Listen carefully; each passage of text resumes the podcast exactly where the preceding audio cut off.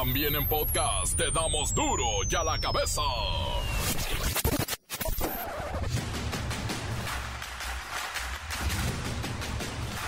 Martes 26 de julio del 2022. Yo soy Miguel Ángel Fernández y esto es duro y a la cabeza. Sin censura. México suma 60 casos de viruela del mono. Emiten segundo aviso epidemiológico. En el Estado de México, Nuevo León y Veracruz se reportan dos pacientes por cada entidad. La Ciudad de México presenta el mayor número de casos de viruela cínica de los simios. Llama el presidente López Obrador a la población a no dejar para el último la legalización de los autos chocolate, pues no debemos estar pensando que va a haber ampliación. Hay fecha límite. Regularice su carro chocolate. Muere en un hospital de Cuautla, Morelos, Margarita Ceseña, quien el pasado primero de julio fue rociada y quemada con gasolina en Morelos. Sí, igual que Luz Raquel Padilla. Más del 70% de elementos de la Guardia Nacional no tienen certificación para ser agentes. Imagínese, en abril del 2022 la Guardia Nacional ya contaba con 104.839 elementos. O sea que setenta y tantos mil no son policías, ni guardias, ni nada. El reportero del barrio llega con la actividad delictiva de los mañosos, que no es poca cosa, ¿eh? La Bacha y el Cerillo tienen la jornada 5 que hoy inicia. Sí, hay jornada de media semana. Además, el América se enfrenta hoy al Real Madrid, partidito amistoso. Y comencemos con la sagrada misión de informarle, porque aquí no le explicamos las noticias con manzanas, aquí las explicamos con huevos. Llegó el momento de presentarte las noticias como nadie más lo sabe hacer. Los datos que otros ocultan, aquí los exponemos sin rodeos. Agudeza, ironía, sátira y el comentario mordaz. Solo el duro y a la cabeza. ¡Arrancamos! Luego de 24 días en el hospital luchando por su vida, Margarita Ceseña, habitante de una comunidad cercana a Cuautla, Morelos, murió a consecuencia de las quemaduras que presentó tras ser rociada con gasolina. Es otro caso muy parecido al de Luz Raquel Padilla, no solo en la forma en que fue agredida y asesinada, también parecido porque la justicia simplemente no llega. Vamos con mi compañera, Kerrika Wexler. Muy buenas tardes, Jacobo.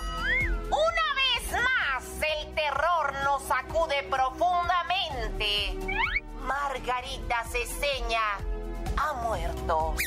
Sus familiares relatan que fue el primero de julio cuando el concuño y otras personas llegaron su tienda de abarrotes ubicada en su comunidad, en donde fue brutalmente golpeada. Tras estos hechos, Jacobo Margarita Ceseña acudió a la Fiscalía de la Región Oriente de Morelos para realizar la denuncia correspondiente. Sin embargo, pese a las lesiones que presentó, no se le dio atención. Días después de esta agresión, las mismas personas arribaron a la tienda donde fue atacada por un hombre quien roció su establecimiento y a ella misma con gasolina, para luego Jacobo prenderle fuego. Intentó huir hasta llegar a la casa de familiares, donde fue auxiliada y trasladada al Hospital General.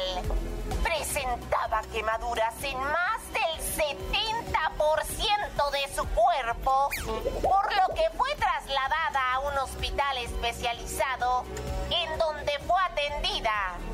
Sin embargo, tras más de agonía, Margarita Ceseña murió. No está de más decir que es la segunda mujer en este trágico mes de julio que muere de esta manera brutal. La pregunta en Morelos, en Jalisco y en todo México es, ¿hasta parará la pesadilla de los crímenes de odio en contra de las mujeres, Jacobo? Pero en ningún rincón del país se escucha una respuesta. Este es mi triste reporte hasta el momento. Para duro ya la cabeza. Informó Kerrika Wexler, enviada especial. Gracias por la información, Kerrika Wexler. Y ante estos hechos, integrantes de distintos colectivos feministas han manifestado su hartazgo ante la nula actuación de las instituciones que procuran justicia, no solo en Jalisco, también en Morelos y en el país. Se comenta que si la autoridad hubiera tomado su denuncia emitiendo las medidas de protección, el desenlace hubiera sido distinto. Las omisiones por parte de las instituciones también es violencia feminicida, señalan los grupos. Omitir todo esto es parte, es parte de los feminicidios. Reportes de diferentes agrupaciones civiles muestran que al mes de abril del 2022 la Guardia Nacional contaba con 104.839 elementos. Cabe señalar que los supuestos incrementos del estado de fuerza corresponden en su mayoría a transferencias de elementos que eran militares de la Secretaría de Seguridad y Protección Ciudadana y después pasaron a ser guardias nacionales. Pero siguen manteniendo su plaza en la Secretaría de la Defensa Nacional. O si eran navales, siguen manteniendo su plaza en la Secretaría de Marina. Bueno, y déjeme le comento que el certificado único policial, el CUP, es un requisito de ley. Sin embargo, la Guardia Nacional dice que 30.199 elementos solo cuentan con el CUP, con el certificado único policial. Es decir, solo el 29% del total de elementos desplegados en la Guardia Nacional son verdaderos policías u oficiales o están capacitados. A ver, vamos con el tenientito Garrison para que nos explique por qué sus tropas, tenientito, no cuentan con el CUP el certificado único policial. Dale, cálmese, cálmese, cálmese. Bájele a la exageración, mi comandante. Lo que pasa es que la mayoría se encuentra en proceso de renovación de la vigencia correspondiente, comandante, ya que el elemento en cuestión no ha sido dado de alta en el Registro Nacional de Personal de Seguridad Pública. Por tal motivo, tampoco cuenta con clave única de identificación permanente, ya que no se cuenta con el total de los requisitos necesarios para la certificación, mi comandante. Ah, entonces no han sido de alta en el Registro Nacional de Personal de Seguridad Pública porque no cuentan con la clave única de identificación, porque no tienen el total de requisitos. ¿Cuáles son esos requisitos para darles el famoso CUP, el certificado único policial? Mire, comandante, primeramente no se les ha practicado la evaluación de control de confianza, ni se han tomado el curso de formación inicial, tampoco han hecho la evaluación del desempeño, ni pasaron la prueba de aptitud académica, ni se han medido sus competencias básicas o profesionales, mi comandante. Bueno, ¿no se le hace un poco arriesgado traer en las calles gente armada sin ningún tipo de preparación? Esto podría advertirnos a lo mejor sobre un incremento de violaciones a los derechos humanos de los ciudadanos. Mire, comandante, los derechos humanos son para los humanos derechos. Nuestro lema es el que nada debe, nada teme. Con el puro olfato, el puro instinto policíaco sabemos quién es quién. Le puedo asegurar a la ciudadanía que todos mis muchachitos no serán muy entrenados, ¿verdad? Pero son leales, son fieles y obedientes. Y pues disculpe que ya me retire, mi comandante, pero estamos en medio de un operativo urbano de vigilancia permanente. O sea, un retén. Y ya van a salir a su hora de comida todos los godines y nos corresponde echarnos nuestro taco de ojo, comandante. Y recuerde nuestro lema, no se sienta mal, lo cuida la Guardia Nacional. ¿Qué tal, eh? Ándele pues, tenientito. El tenientito Garrison en duro y a la cabeza. Mire, de acuerdo con un trabajo de mexicanos contra la corrupción y la impunidad, para el 2022 se contempla un presupuesto de 60 mil millones de pesos para la Guardia Nacional. Para tener una idea, esto equivale al presupuesto conjunto de las máximas instituciones de educación pública del país, la UNAM y el Instituto Politécnico Nacional. La UNAM recibió este 2022 44 mil millones y el Instituto Politécnico Nacional 18 mil millones. La Guardia Nacional 60 mil. Más que las dos juntas. ¡Qué barbaridad! Y ni así están preparados sus elementos. Encuéntranos en Facebook. Facebook.com. Diagonal Duro y a la cabeza oficial. Estás escuchando el podcast de Duro y a la cabeza. Síguenos en Twitter. Arroba Duro y a la cabeza. Y no olviden visitar nuestra página de Facebook Duro y a la cabeza con el podcast, claro, también en Twitter, oficial Duro y a la cabeza. Duro y a la cabeza. El reportero del barrio llega con la actividad delictiva de los mañosos, que no es poca cosa, ¿eh? Montes, Montes, Alicantes, Pintos, Oli, Oli, oye, fíjate que vamos, este, a la información dramática.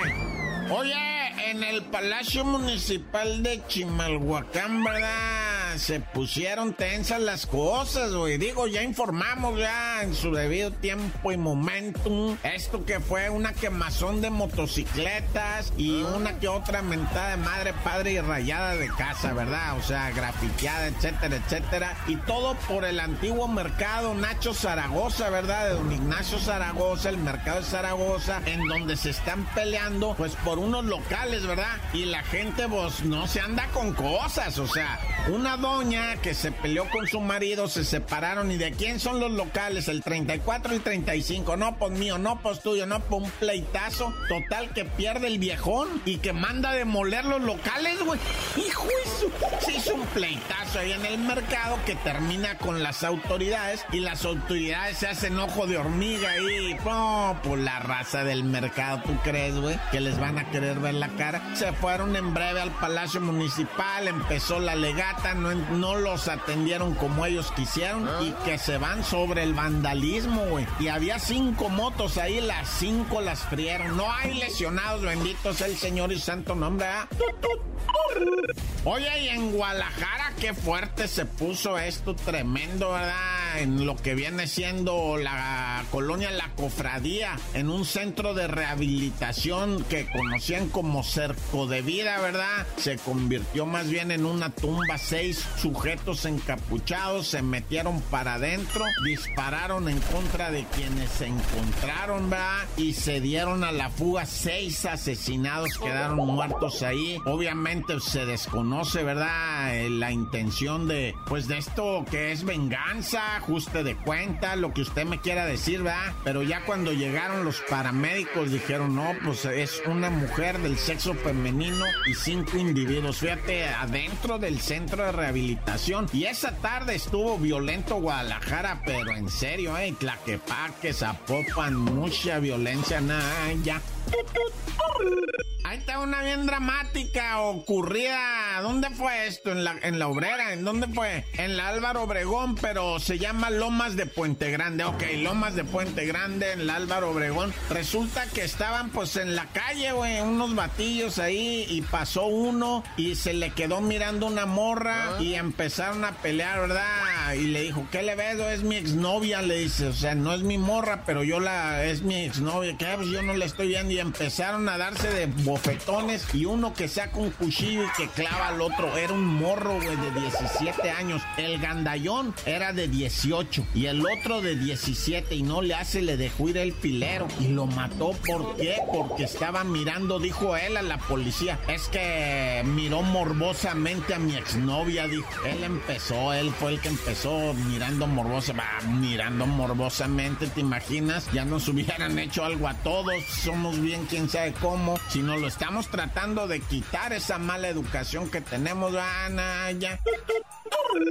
Oye, y bueno, muchos han preguntado, ah, pero sí se solucionó, se resolvió, ah, el asunto del morrito que te platiqué que se habían robado allá en el DIF de Nayarit. Ah. Ya dieron toda la información completa. La señora que se lo robó, ¿verdad? Va a ir más o menos 50 años a la cárcel porque todo lo planeó, lo premeditó, lo tenía bien coordinado. Incluso dicen que ya tenía hasta comprador, ¿verdad? Lo que pasa es que el comprador se echó para atrás porque se dio cuenta que, que ya había hecho un escándalo, ¿no? Y entonces dice la señora, la malandrina, dice, no, pues yo ya me entrego y ya no sé qué. Pero la fiscalía sí se puso pilas, ¿eh? Déjame decirte que en Nayarit, mi respeto, se aplicaron chido y rescataron a este morrito. La señora, ¿cuál fue el modus operandi? Estarle diciendo a una jovencita, ¿verdad? Que había tenido su bebé, decirle, vamos por las ayudas al DIF, tienes que llevar tu identificación, el acta de nacimiento de la criatura, el certificado no sé qué, y nada más con eso entras a esa oficina, yo aquí te agarro tu bebé, entra la muchacha a la oficina y se sale con el bebé la otra, ¿verdad? Ah, pues 50 años de cárcel están esperando. Nah, ya, corta. La nota que sacude.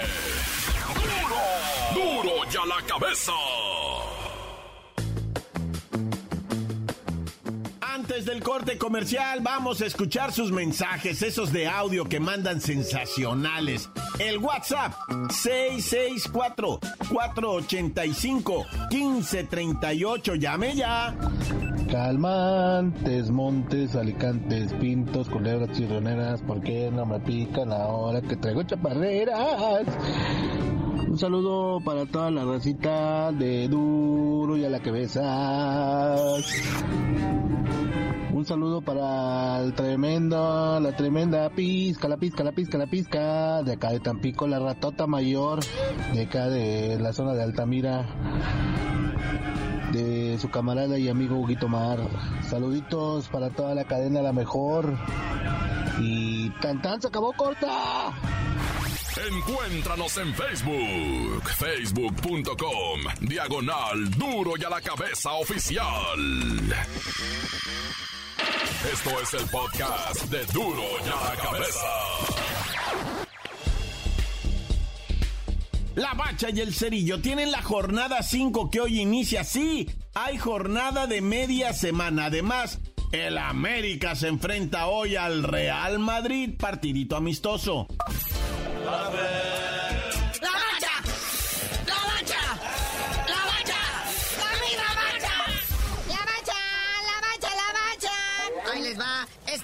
Información de media semana futbolística porque hay doble jornada. Empezamos rápidamente hoy, 7 de la noche.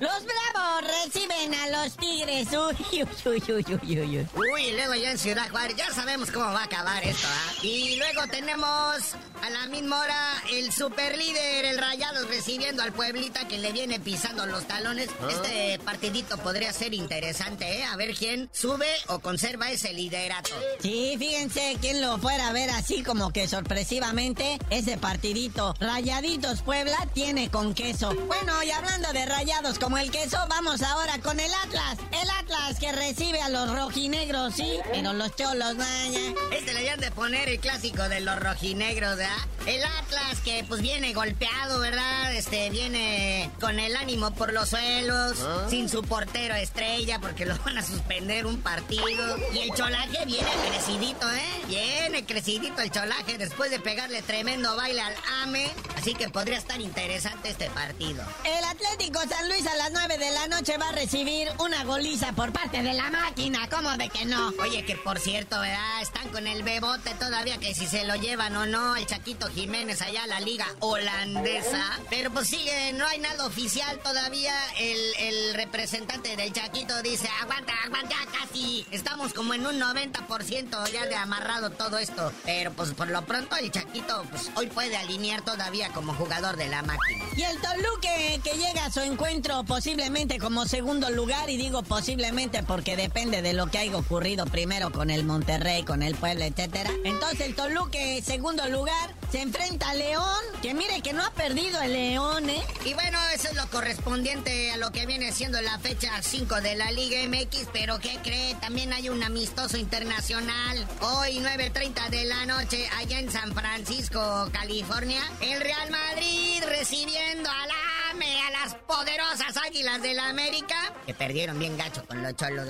Sí, como que andan así, como que pues más andan dando vuelta y vuelta, porque saben que traían estos compromisos y no se quieren así como que esforzar mucho, ¿no? Están sacando la chamba, las aves. Pero es el último, ¿eh? es el último de este turecito que se aventaron de no han ganado ni uno. Al menos no los han goleado, pero pues han sacado la chambita, ¿verdad? Oye, por cierto, aquí en nuestra Liga MX tenemos un crack, digo, ya en el retiro, pero crack, Dani Alves, que ya está asegurado con los Pumas, ya se aventó su girita de medios con todas eh, las cadenas televisivas habidas y por haber. Pero parece ser, ¿eh? Esta jornadita debuta, lo que podría ser el día de mañana en CEU, cuando los Pumas reciban al Mazatlán. Ahí podríamos ver los primeros minutos de Dani Alves como Puma. A sus 78 años, Dani Alves enfrentando al Morelia Morado, Naya. Con Marquito, Fabián como crack principal, ¿eh? Pero bueno, carnalito, tú no sabías de decir por qué te dicen el cerillo. Hasta que la Marigol Domínguez vuelva a entrenar un equipo femenil, les digo, se supone que no tuvo nada que ver, Naya.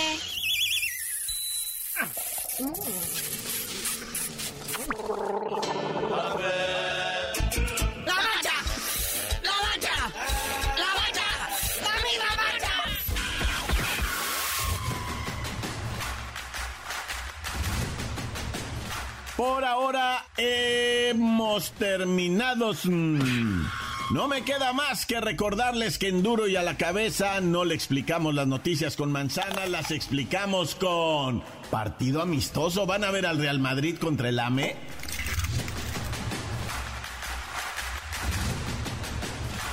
Hoy el tiempo se nos ha terminado. Le damos un respiro a la información, pero prometemos regresar para exponerte las noticias como son. Duro y a la cabeza es Miguel Ángel Fernández, Arturo González, Eddie González y la producción de Luis González, el señor X. Una producción original de MBS Radio.